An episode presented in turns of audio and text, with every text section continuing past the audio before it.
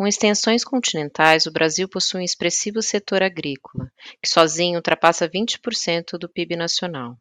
Nos últimos anos, o investimento do agronegócio brasileiro em ciência e inovação deu saltos significativos. Prova disso é que, segundo o Ministério da Agricultura, Pecuária e Abastecimento, 67% das propriedades rurais do país já possuem algum tipo de tecnologia em suas rotinas. Essa agricultura digital, ou agricultura 4.0 que vivenciamos, aposta na adoção de tecnologias, na automatização de tarefas, processos e análises. E nesse cenário de inovação e de análise de grandes extensões territoriais, as geotecnologias vêm se tornando essenciais na coleta de dados em campo, na captura de imagens aéreas, no processamento digital dessas imagens, na criação de análise e modelos preditivos e até mesmo na integração com sistemas corporativos e algoritmos de machine learning. E para falar um pouco desse cenário tecnológico aqui em nosso país e trazer alguns exemplos práticos de como sistemas de informações geográficas vêm auxiliando a agricultura de precisão na prevenção e combate de pragas, doenças e nas lavouras, chamamos aqui Carlos Eduardo Toboni e Tiago Almeida Prado. Carlos Eduardo é graduado, mestrado e doutorado em agronomia, professor da FATEC de Pompeia, professor das Faculdades Integradas de Ourinhos e membro da Sociedade Brasileira de Nematologia. Possui vasta experiência na área de agronomia com ênfase em fitossanidade, atuando com agricultura de precisão, proteção de plantas e nematóides. E o Tiago Almeida Prado, ele é engenheiro agrônomo formado pela Unesp, com vasta experiência em detecção, mapeamento, manejo de nematóides, GIS e sensoramento remoto.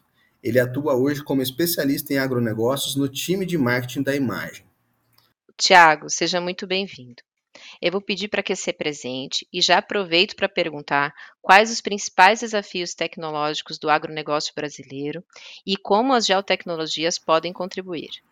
Oi, bom dia, Ana. Em primeiro lugar, um prazer estar aqui com vocês. Bom dia, Felipe. Bom dia, Otoboni.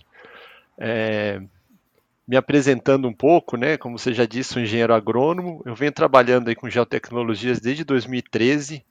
E durante esse essa trajetória aí de trabalhando com giz, com nematóides, foi quando eu conheci o professor Otoboni aí num encontro da Sociedade Brasileira de Nematologia.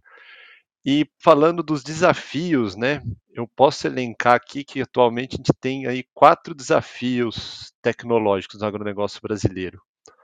Um, o primeiro que eu posso citar que é conectividade no campo, que é, a gente sabe que grande parte dos talhões, grande parte das fazendas não tem uma cobertura aí boa de internet e cada vez é, as máquinas, os equipamentos vêm gerando uma grande quantidade de dados aí com IoT, com aplicativos. Então a conectividade é um desafio. Existem maneiras de contornar né, esse problema, como aplicativos que funcionam de forma offline, que quando tá, tem a presença de uma rede ou de um Wi-Fi, consegue fazer essa sincronização dos dados. Mas ainda assim é um desafio para a gente ter aquele dado em tempo real de toda a fazenda, de toda a operação. O segundo desafio, que esse eu considero que é maior ainda, é a integração de sistemas. Hoje em dia a gente tem muitas empresas, muitas startups que solucionam um determinado problema ali com maestria. Então ela pode ser muito boa ali no manejo de irrigação, por exemplo, ou um sistema de apontamento de campo, um sistema de detecção de praga e doenças usando drones. Mas se o produtor for usar cada um desses sistemas, ele vai passar grande parte do dia dele abrindo diferentes sistemas dentro do computador dele e esses sistemas não se conversam. Então, é, aí já entra uma questão que a plataforma ArcGIS pode resolve, que ela pode integrar esses sistemas. Então, vamos supor que o agricultor tenha lá um, um software de gestão da irrigação, tem um outro software que faz o monitoramento das máquinas. Ele consegue integrar tudo isso dentro da plataforma ArcGIS. Um outro ponto que é um desafio também é a personalização, porque cada propriedade, cada atividade tem suas características únicas. Então, quando a gente tem um software aí que ele é pronto, lá a gente chama de prateleira, às vezes ele não atende completamente a necessidade do, do agricultor ou de uma empresa ou de um grande grupo aí. É, isso também a nossa plataforma consegue é, entregar um produto totalmente personalizável. E um quarto desafio, que esse é um mais complicado aí de contornar, é a falta de mão de obra qualificada para usar os sistemas, né? Então a gente luta aí para fazer uns sistemas cada, dia mais, cada vez mais amigáveis, mais fáceis de usar. Isso vem melhorando muito com o tempo.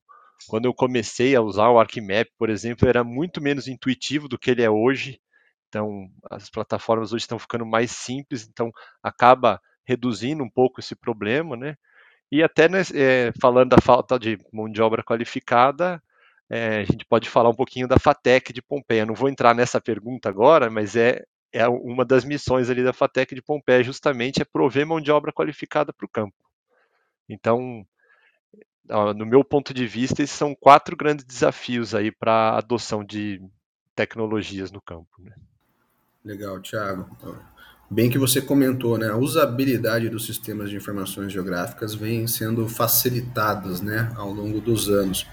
Hoje a gente tem não só aquele heavy user de GIS, né, o famoso GISeiro, que, tra que trabalha com mapas, né, com análises, mas qualquer decisor dentro da empresa ou pessoa no campo coletando dados com algum aplicativo conectado a um sistema de informação geográfica. Então, a, essa plataforma aí está cada vez mais, mais fácil de utilização. E no Brasil, o que é muito interessante é que o agronegócio ele é, ele é forte, né? Isso aí a gente sabe muito bem.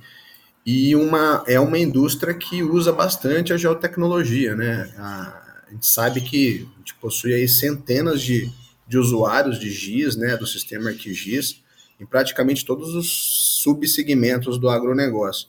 Aí eu gostaria de saber, Tiago, você poderia citar, né, para exemplificar alguns desses clientes, né, descrevendo algumas aplicações aí de, de, coleta de dados de campo, de análise espacial, análise preditiva, né, de monitoramento de safra, rastreio de origem e até mesmo questões ambientais. Ah, perfeito, Seabra. Falando aí dos nossos clientes atuais, né, nós temos muitos clientes na, no setor sucroenergético, é, empresas aí como São Martinho, BP Bung, Ativos, que são usuários do sistema ArcGIS aí já faz muito tempo.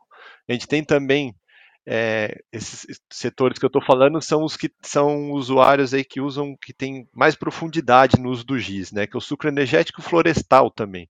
A gente pega a empresa como Clabin, como a Suzano, que usam nossos sistemas, e falando, por exemplo, da Clabin, ela tem um exemplo bacana. Esse eu, eu tenho certeza que eu posso falar, porque eles já apresentaram esse case algumas vezes. É que eles estudam o impacto dos caminhões nas comunidades que vivem ali em torno das florestas da Clabin. Então eles têm tudo mapeado aonde tem uma casa, aonde tem uma vila, aonde é uma estrada onde vai passar um caminhão, e no período ali que tem muito movimento de caminhão, na colheita, por exemplo, quando está retirando a madeira do campo, eles monitoram a condição daquela estrada. Então, se eles veem que está começando a estrada a ficar seca, está começando a fazer poeira na comunidade, eles, através de aplicativos da, do sistema ArcGIS, eles enviam uma tarefa lá para o caminhão-pipa, ir naquele determinado local e molhar a estrada para evitar que tenha muita poeira naquelas comunidades. Esse é um, um exemplo é, do setor florestal, né? No sucro energético a gente tem diversos exemplos assim de, de, de uso do ArcGIS, desde detecção de plantas daninhas, detecção de falhas de plantio para reposição da linha, e falando em rastreio, né, é, rastreio de origem, a gente pode usar aí imagens de satélite, porque a gente tem as imagens de satélite históricas, então a gente tem um grande acervo hoje, né, público. Se a gente pega a Landsat, por exemplo, Landsat 8 tem de, desde 2013, mas a série Landsat começou lá para trás, nos anos 70, se eu não me engano.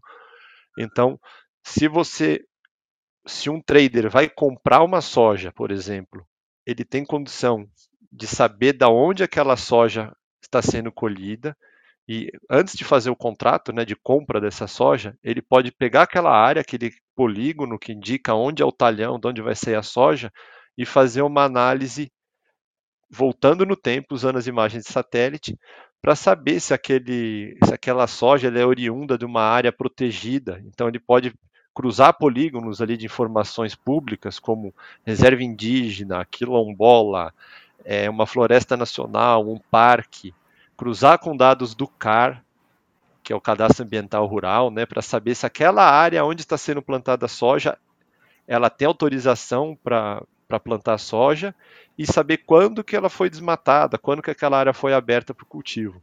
Então, é, até a gente fala, é, tem um, um assunto recente, aí, bem polêmico, né, que é o Green Deal da Europa, que eles não vão mais aceitar soja que foi plantada numa área que foi desmatada a partir de um determinado tempo, de uma determinada data. Então, com essas tecnologias, a gente consegue analisar individualmente da onde está vindo aquela soja para saber se atende essa exigência para importar, exportar para a Europa ou não.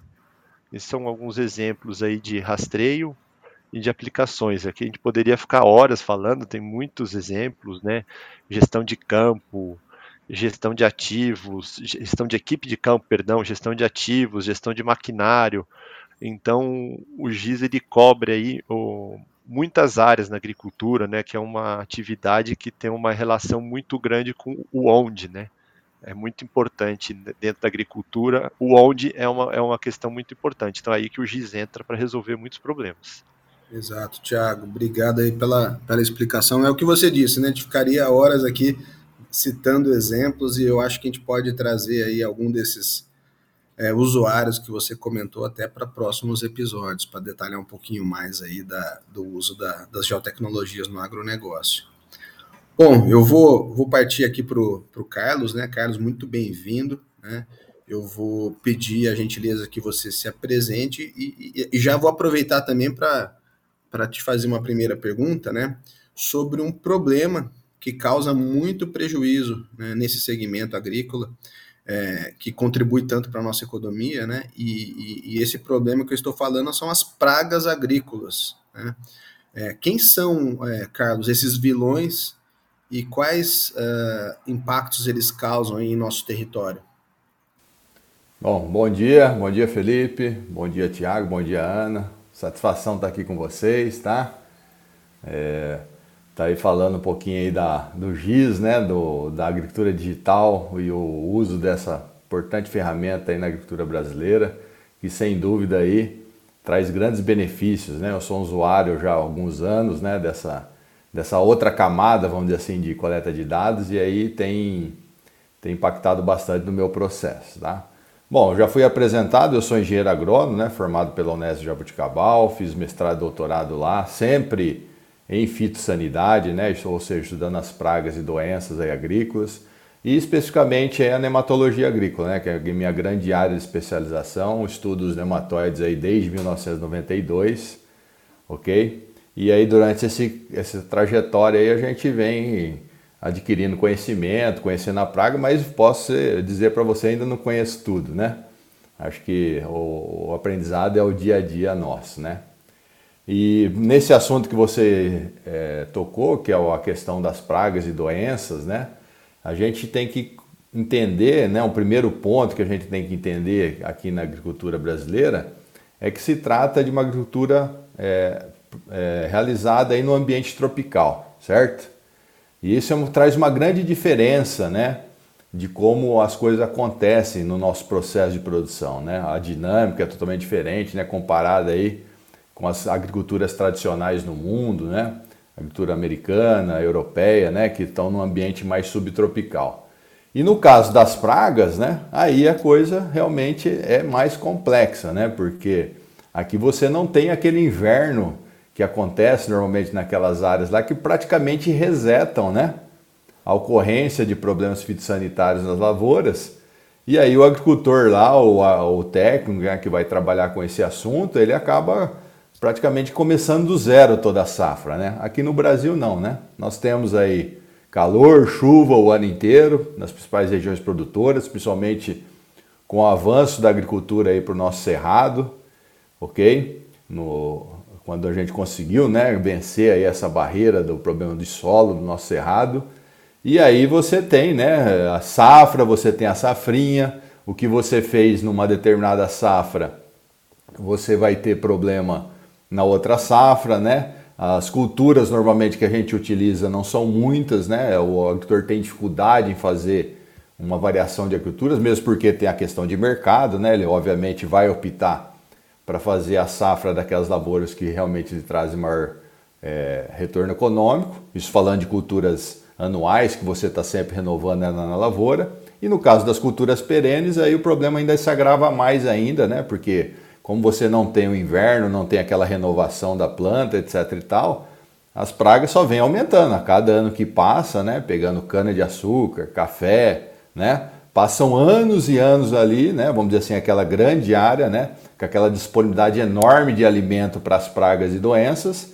E aí você, obviamente, chega a um ponto que isso acaba limitando aí o, a, a produção e a gente tem que usar a tecnologia hoje para combater essas pragas, né, para minimizar os seus danos e conseguir aí é, ter uma boa produção. Né? Então, essa questão aí da agricultura tropical realmente foi uma coisa que a gente não entendia muito há pouco tempo atrás. Tá? A gente sabia que o problema de praga e doença era, era importante, né? e sempre foi importante nessa agricultura, mas a hora que a gente entendeu que realmente é que a gente tem que criar as nossas soluções, inclusive no digital, inclusive na, no uso da ferramenta GIS, né, para a agricultura tropical, porque a dinâmica é diferente, entendeu?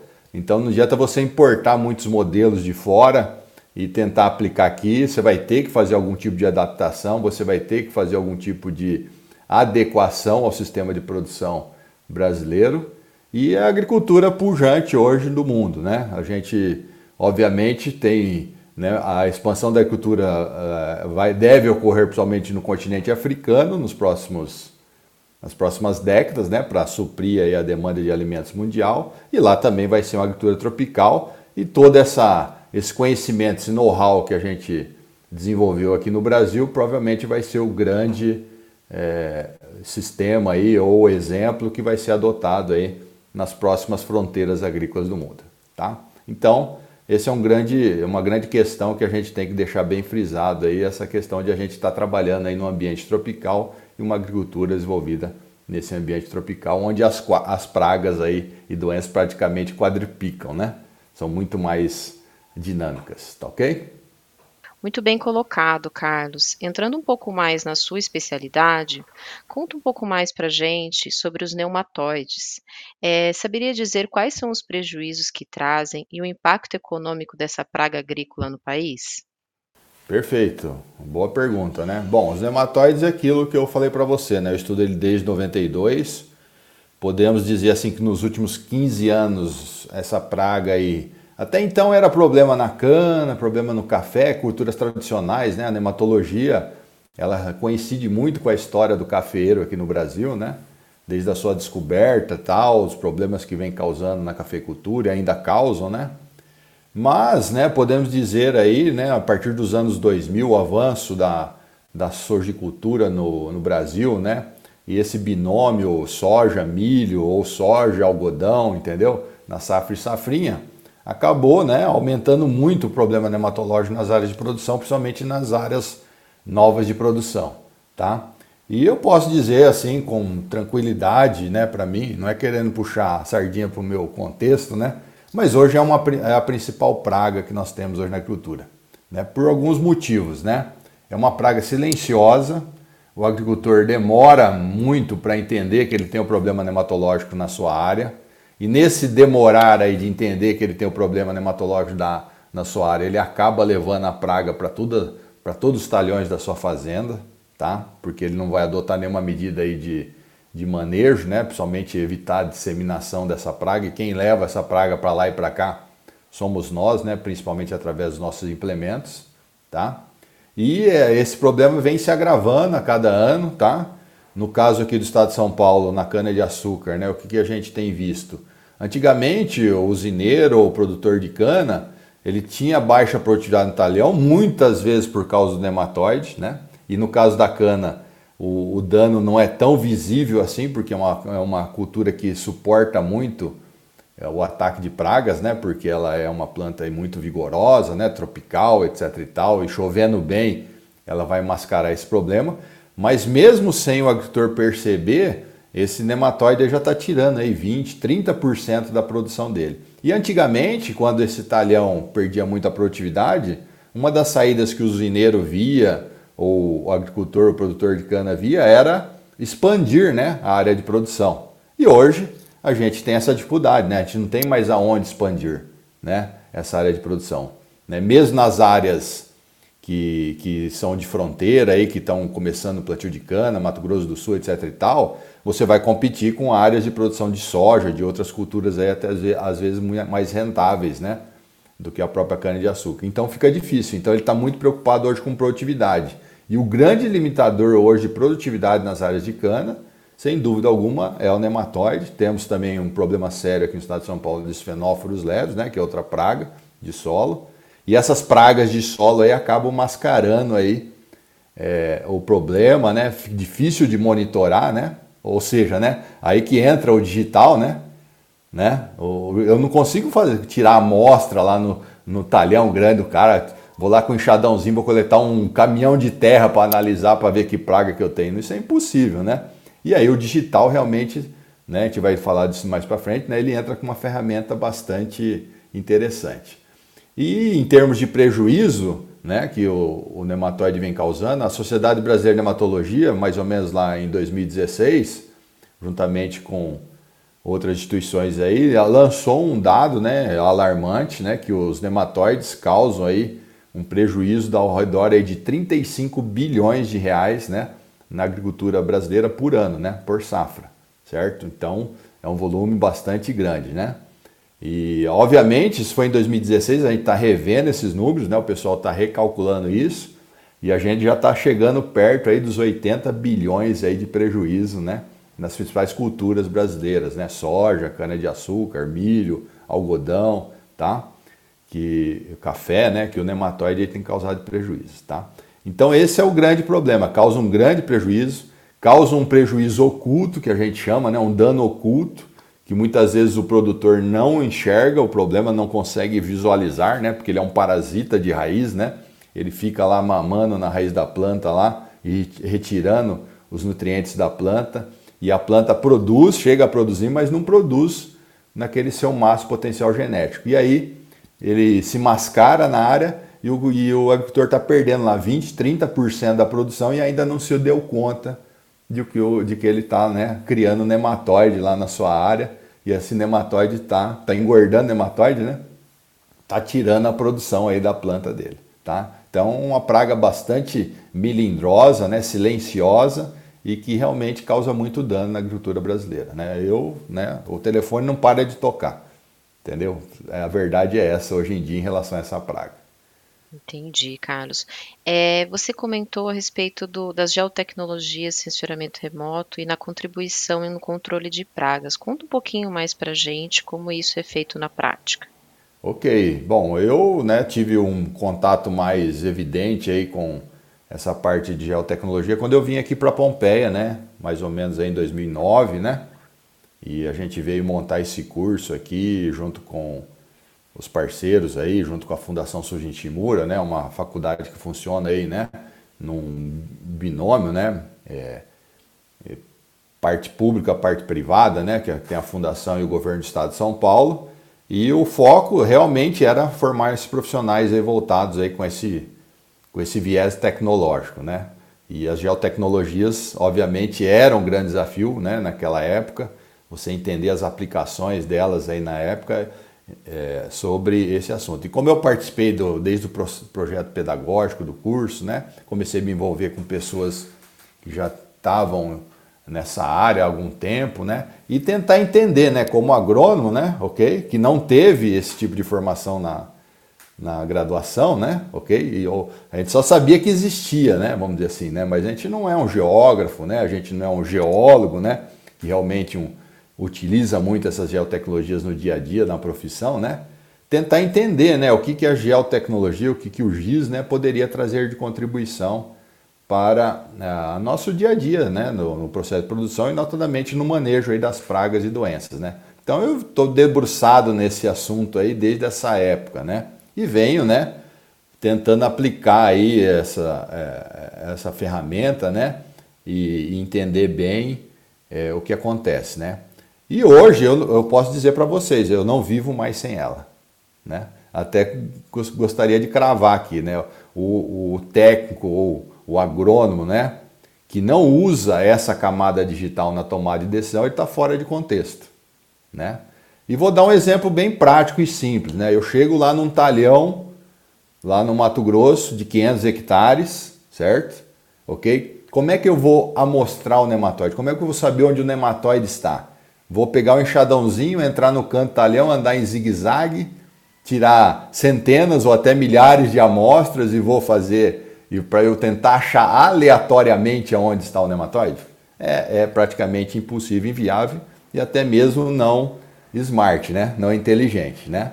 Então, uma coisa que eu uso muito hoje, né? quando o agricultor me liga aqui, ó oh, professor, estou com problema nematóide, beleza, me fala onde é a sua área. Né? Aí ele me fala onde é a área dele, eu já pego já a imagem, né? já pego a informação digital, né? e já falo para ele, ó, realmente você pode ter problema ali naquele lugar, naquele ponto, né? Ah, o senhor pode vir aqui me, me ajudar? Beleza, vou, né? Ou auxilio ele a fazer isso, né? E usando a imagem eu já direciono as minhas amostragens. Então isso é uma prática que já está praticamente consolidada, né? No dia a dia meu da nematologia, né? Em que eu direciono as, as, as amostragens de campo, otimizando e, e, viabilizando, na verdade, né? Porque se não fosse dessa forma, eu não teria como fazer diferente, né? Eu ia fazer aleatório lá, podia não passar onde o nematóide está e falar, não tem nematóide, né? Mas ele está percebendo que a produção daquele talhão está caindo bastante, né? Então, é, eu uso muito isso com o detalhe, né? Você consegue enxergar aquilo que os olhos não veem, né? Você vai usar índices de vegetação, né? Que vão dizer qual que está acontecendo com a planta, né? Se a planta realmente está com algum estresse dessa, dessa forma lá no ponto de amostragem. E aí eu direciono minha amostragem é, nesse ponto é, específico aí do campo para fazer é, essa amostragem direcionada e otimizada, que eu chamo até de ponto inteligente, né?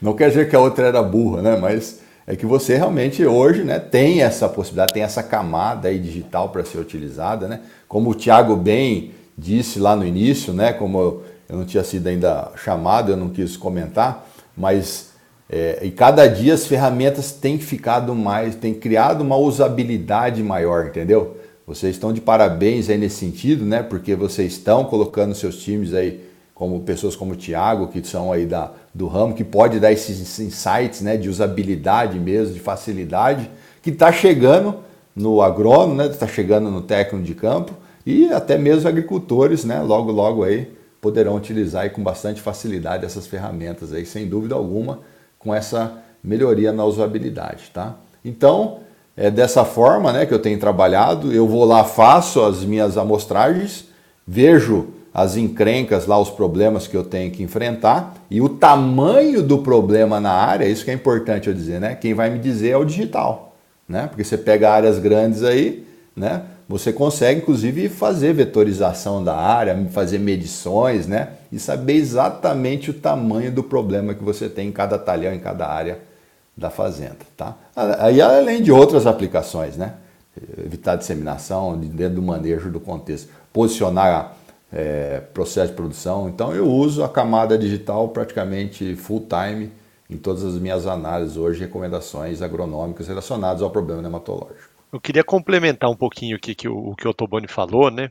Até falando um pouco da minha experiência, é, que eu vejo assim, minha visão, a mesma do Toboni, isso eu tenho certeza, em especial em grandes áreas, né? Como ele já comentou, como o professor já comentou, é impossível a gente chegar num talhão grande, numa fazenda grande, já aconteceu, tem um caso, vou dar um exemplo prático aqui, uma fazenda de 4.700 hectares no Mato Grosso, de área contínua.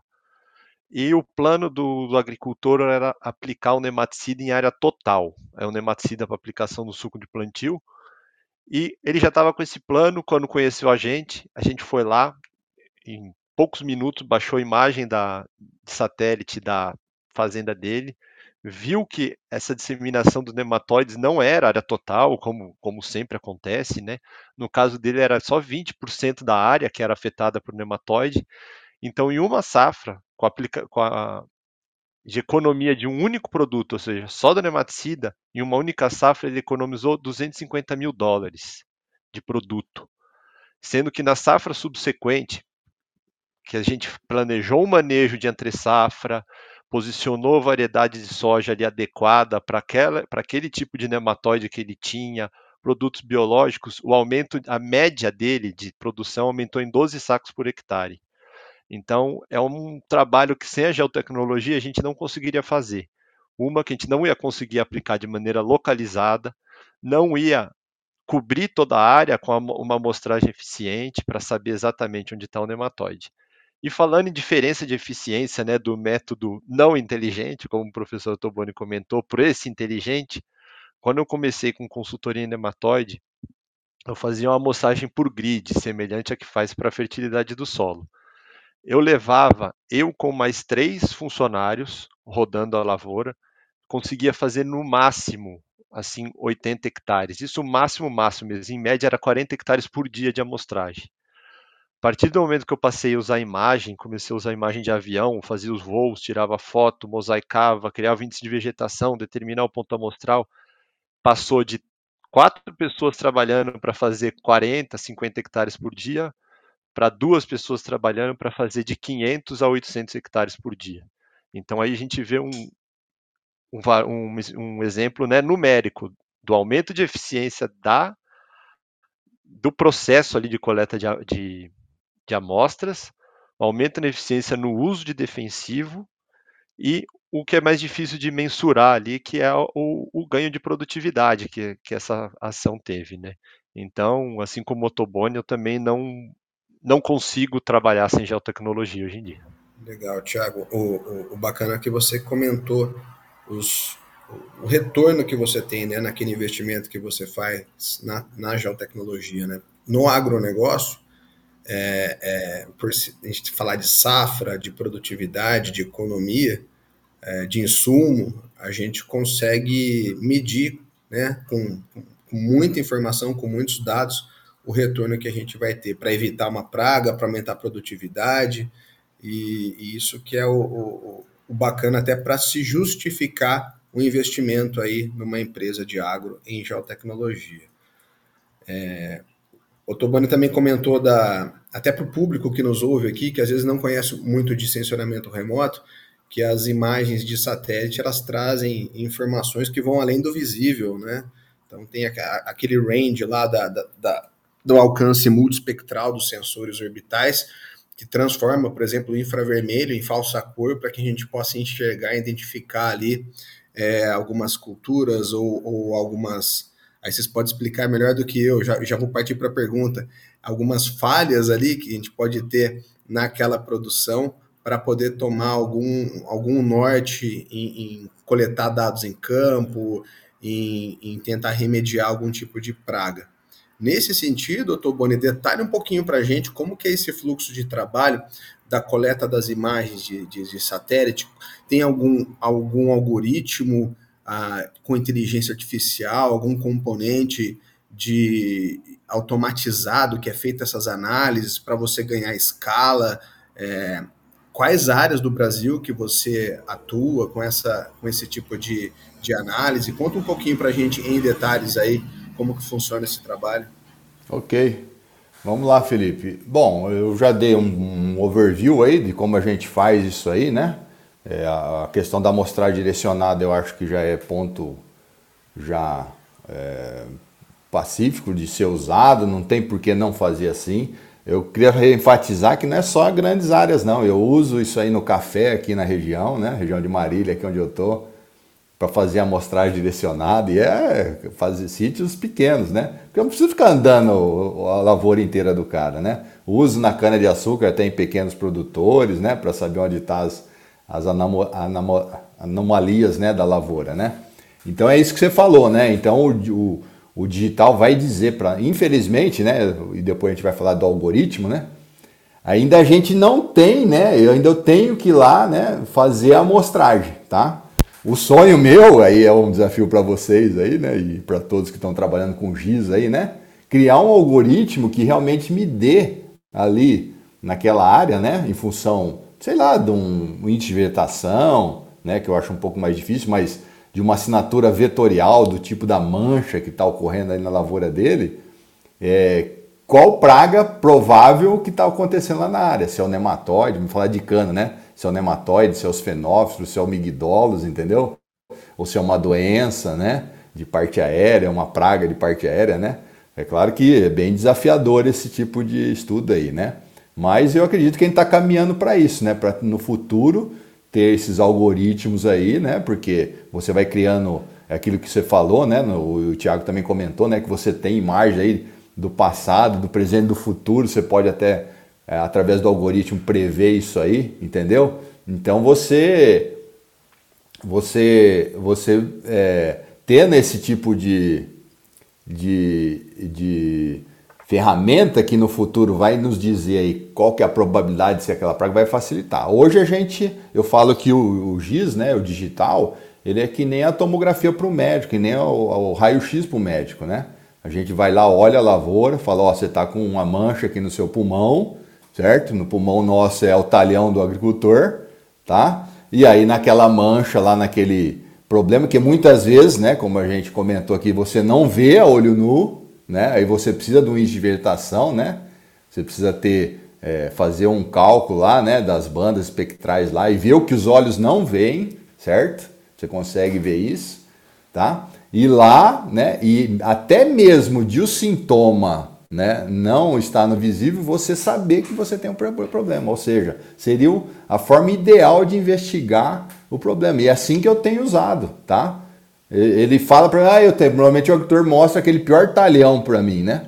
Fala, estou com problema aqui. Realmente, lá já não está produzindo mais nada, né? Então eu falo, ó, melhor o senhor destruir a lavoura e começar a fazer um manejo para resetar a área, né? É a recomendação que eu faço, né? Mas eu olho os outros talhões dele também e falo, ó, aqui, ó, tá começando ali, ó, ó lá, ó. Ah, mas eu não tô vendo, mas eu tô vendo, entendeu? Com, ó, com o giz. Então por isso que eu falo, né? O cara que não usa hoje essa camada digital, ele tá fora de contexto, porque ela nos traz, né?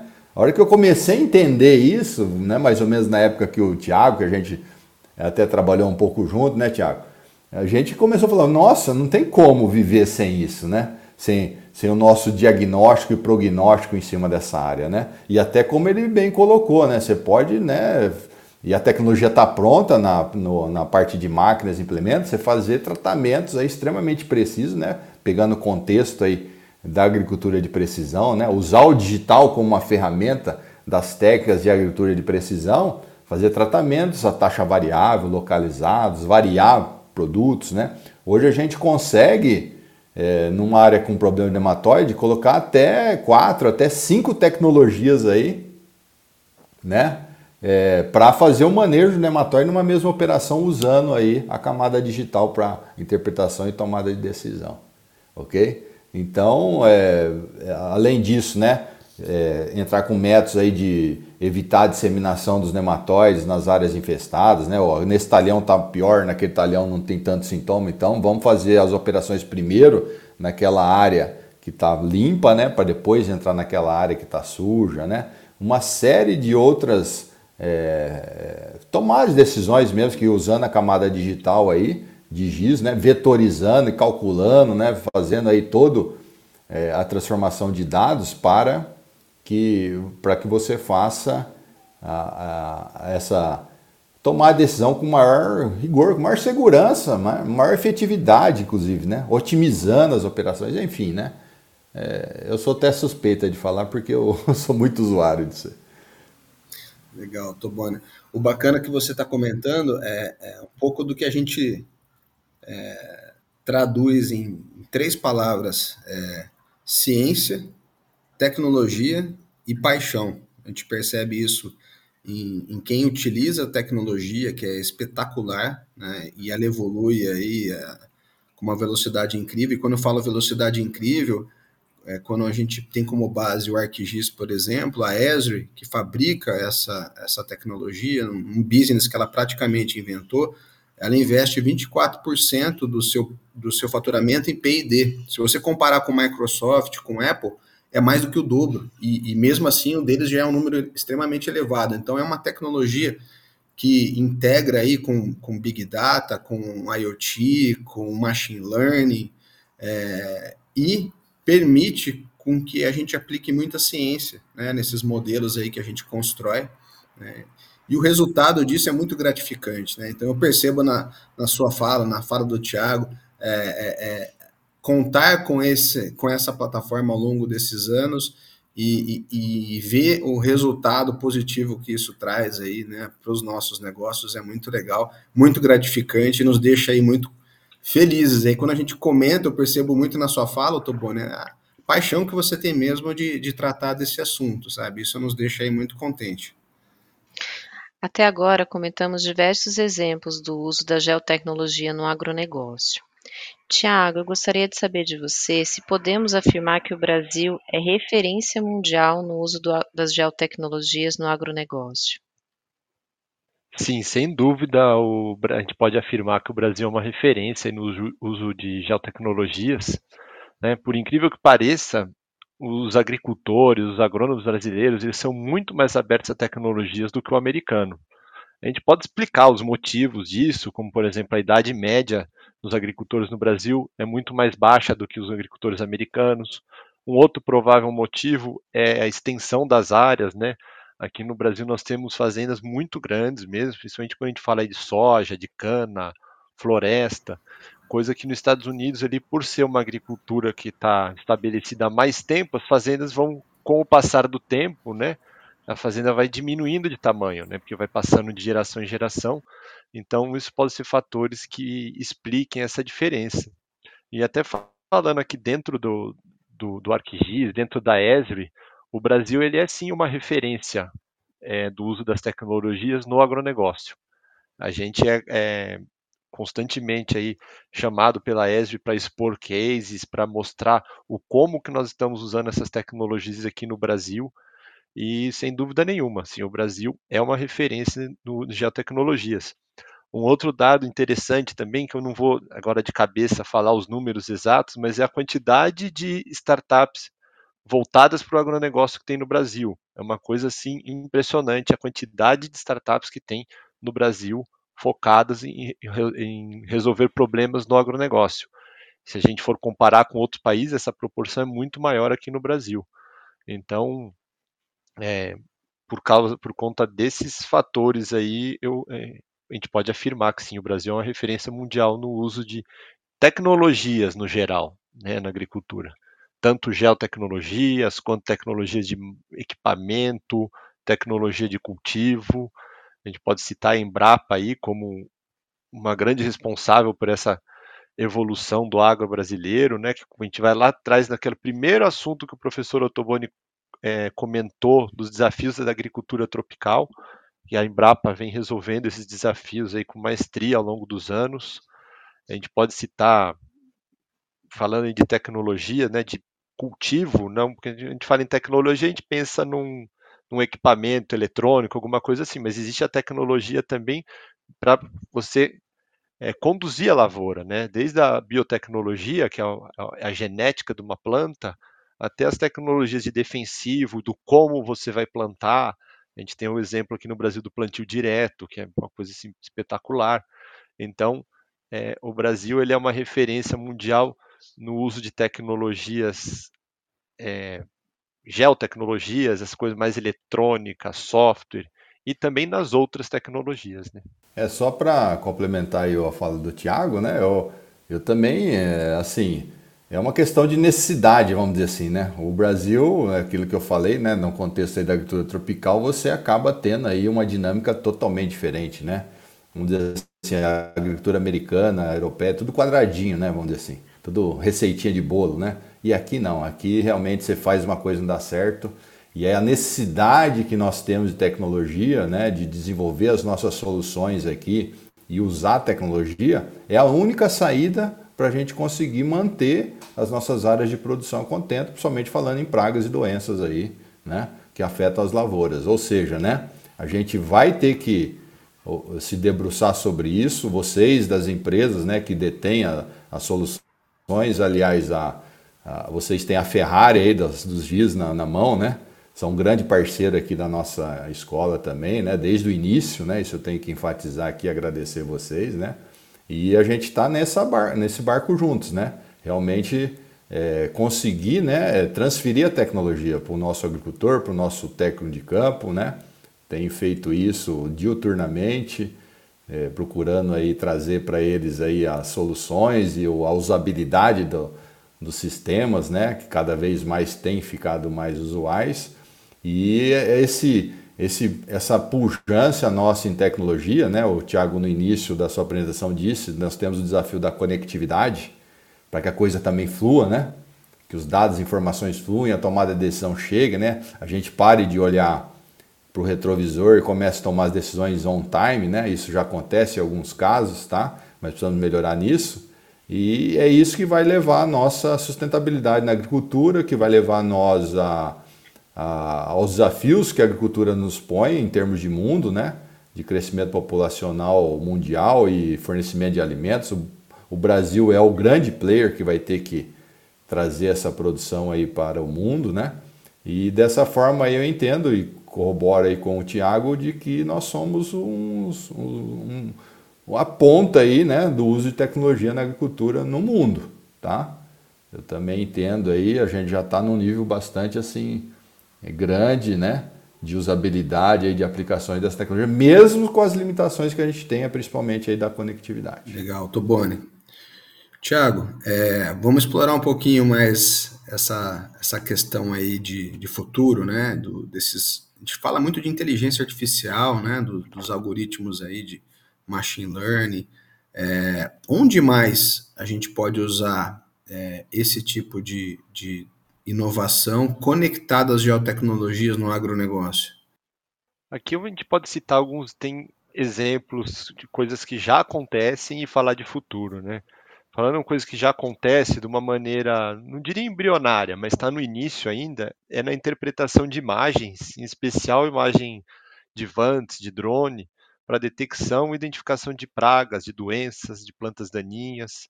É, até empresa que eu trabalhei anteriormente, uma startup, a gente fazia ali o voo com drone para detectar doença a nível de folha da, da, da planta. Existem outras startups, que eu saiba, assim, tem duas que têm essa tecnologia, elas ainda estão em evolução, mas ela funciona da seguinte forma: você faz os voos, tira as fotos com o drone, tira, coleta as imagens, faz o upload na plataforma, essa plataforma ela vai usando inteligência artificial, ela vai interpretar. Isso aqui é uma planta, isso aqui é uma folha. Essa folha tem uma anomalia, essa anomalia é determinado problema. Só que para chegar nesse nível, a gente precisa de uma quantidade de dados assim absurda para fazer o treinamento do, dos algoritmos. Então funciona mais ou menos assim. Precisa voar, precisa ter imagem e precisa ter um agrônomo, um especialista ali para treinar o algoritmo. O que é treinar o algoritmo? Ele vai começar dando engatinhando. Então ele vai começar mostrando para o algoritmo isso aqui é uma folha de batata, isso aqui é uma folha de batata. Com o tempo o algoritmo vai aprender. A inteligência artificial, que eu até brinco, que ela, ela é inteligente, mas nem tanto, porque você tem que repetir várias vezes para ela entender que aquilo é uma folha. E depois é, identificar que naquela folha tem um problema. Então, isso é uma aplicação, também tem é, questão de falha de plantio, então você identificar ali, principalmente na cultura da cana, que é muito importante, né? Aonde está aquela linha de plantio está com falha, entre outras aplicações. Identificação de planta daninha, isso falando presente, a gente consegue identificar que tem a planta daninha, futuro, dizer qual planta daninha é e vai e pode se desdobrar para diversas outras aplicações, como otimização de rotas, né, pensando em grandes áreas, planejamento de atividade de campo, e você vai testando hipóteses, né? Isso até daria um tema bacana para um próximo podcast para a gente fazer com o Vitor Zanetti para falar dentro da agricultura as inúmeras possibilidades que a gente tem de uso aí para inteligência artificial e machine learning. Muito bom. É, eu vou pedir que os dois deixem uma breve mensagem final aos nossos ouvintes que buscam expandir o conhecimento das geotecnologias no agronegócio. Uma coisa que eu gostaria de falar para os ouvintes que têm interesse em aprender essa tecnologia é que hoje o conhecimento ele está mais disponível do que nunca, sabe? É só uma questão de querer mesmo. Se você quiser, você consegue aprender. Por um lado, os softwares estão ficando cada vez mais fáceis de usar. A gente tem diversos recursos aí, é só entrar no Google e digitar como baixar uma imagem de satélite. Você vai aprender, vão ter diversos tutoriais. A gente tem falando em ArcGIS, a Esri tem o Esri Learning, que tem absolutamente tudo lá sobre os sistemas ArcGIS. Aqui dentro da imagem nós temos a Academia GIS, que tem um, cursos para diversas áreas. Então, assim, a principal mensagem que eu tenho é busque o conhecimento, não importa onde você está. Eu aprendi a usar GIS, eu morava em Pameri, Goiás, aprendi na, na minha casa, quando, baixando tutorial, fazendo tutorial da Esri, vendo vídeo do YouTube, foi assim que eu aprendi. Não fui, não foi uma educação formal nessa área, né? Apesar de eu ser agrônomo, mas como o professor Ottoboni comentou, na minha época não existia essa disciplina. Então, a minha mensagem é busque o conhecimento, que hoje ele está mais disponível do que nunca. Bom, no meu caso, né, eu acho que eu sou até mais exemplo do que o, o Tiago, né? Já sou bem mais velhinho que ele na área e tive que me debruçar aí sobre digital por uma necessidade óbvia, né? é, que eu já explanei aqui para vocês por alguns motivos relacionados a isso, né? E como professor, uma demanda que chega para mim muito é pesquisa, né? Ok? E hoje, né, o que eu estou fazendo hoje é realmente trazendo a, a essa camada digital para avaliar as minhas pesquisas, né? Em vez de fazer as, aquelas biometrias, aquelas medições de campo, né? Então hoje eu vou lá, tiro foto da planta, depois eu jogo no software de imagem, faço toda a biometria dela, com coisa muito mais fácil. E no futuro a gente pode até ter algoritmos que vão fazer isso automatizado para nós. Nós tiramos a foto e fazemos isso. Ou seja, né, tem muita coisa ainda para fazer, né? É, do uso dessa tecnologia aí, o campo está aberto, tá? E quem tem interesse ou é, gostou, né, e também é, já usou e já viu que traz para ele uma, uma grande informação, uma grande ferramenta e tomar decisão, é enfiar a cabeça, né, ir atrás, né, e aprender, aprendendo, né, e, e com certeza vai ter sucesso porque nesse, né, como, como eu disse, né, eu não vivo mais sem esse tipo de informação, sem esse tipo de camada na minha tomada de decisão do dia a dia, né e trazer isso para pesquisa agora, né? Esse que eu, essa que é a minha, minha tarefa hoje, né? Porque eu, outro dia conversando com uma grande empresa de insumos, ela falou que monta mais de 700 campos de demonstração no Brasil, uma empresa, né? Aí você vê quantas empresas de insumos tem no Brasil, né? E eles fazem essas medições tudo manuais, não usam a camada digital para fazer a avaliação da, das áreas tratadas e não tratadas, né? Que são os, os tratamentos em faixa que eles fazem. Né? Então a gente está procurando hoje usar essa camada, criar né, um protocolo de, de uso para que você avalie essas, todas essas áreas com uma velocidade enorme e com maior riqueza. Né? Qual que é a melhor forma de você amostrar uma área? É, te, é amostrar a, a, área inteira. Né? Então hoje a gente faz coisas aleatórias né, e depois tira umas amostrinhas e tira uma conclusão. E às vezes a, essa amostragem aleatória não representa bem a área. Já o digital não, você tem a área inteira para ser analisada e você tem milhares de informações ali para serem trabalhadas aí dentro do Big Data, tá? Então essa é a mensagem que eu queria deixar final para vocês, tá? Dessa importante e, e vamos dizer assim, não pode ficar sem, né? Esse tipo de camada aí na tomada de decisão é, no dia a dia agronômico aí das produções agrícolas no Brasil. Oh, muito bom. Obrigado, professor Carlos Eduardo Ottoboni, Tiago Almeida Prado e Carol Pieroni pelo episódio de hoje. Como o Ottoboni comentou, o aprendizado é um dia a dia nosso e tenho certeza que esse conteúdo expandiu a nossa visão sobre agricultura digital e geotecnologias aplicadas no agronegócio. Trouxemos alguns exemplos práticos do uso dessa tecnologia no controle de pragas, que geram prejuízos de até 80 bilhões de reais por ano e mostramos que podemos melhorar a produção no campo, nesse segmento tão importante de nosso país. O podcast Coordenadas é um projeto da Imagem, distribuidora oficial da ESR no Brasil. E esse episódio contou com a apresentação de Felipe Seabra e Carol Peroni, roteiro de Ricardo Cruz e Guerra e Felipe Seabra, edição e identidade visual de Maíra Fonseca Ribeiro. E você já sabe, para sugestões de pauta, envie um e-mail para a nossa equipe, podcast.img.com.br e até o próximo episódio.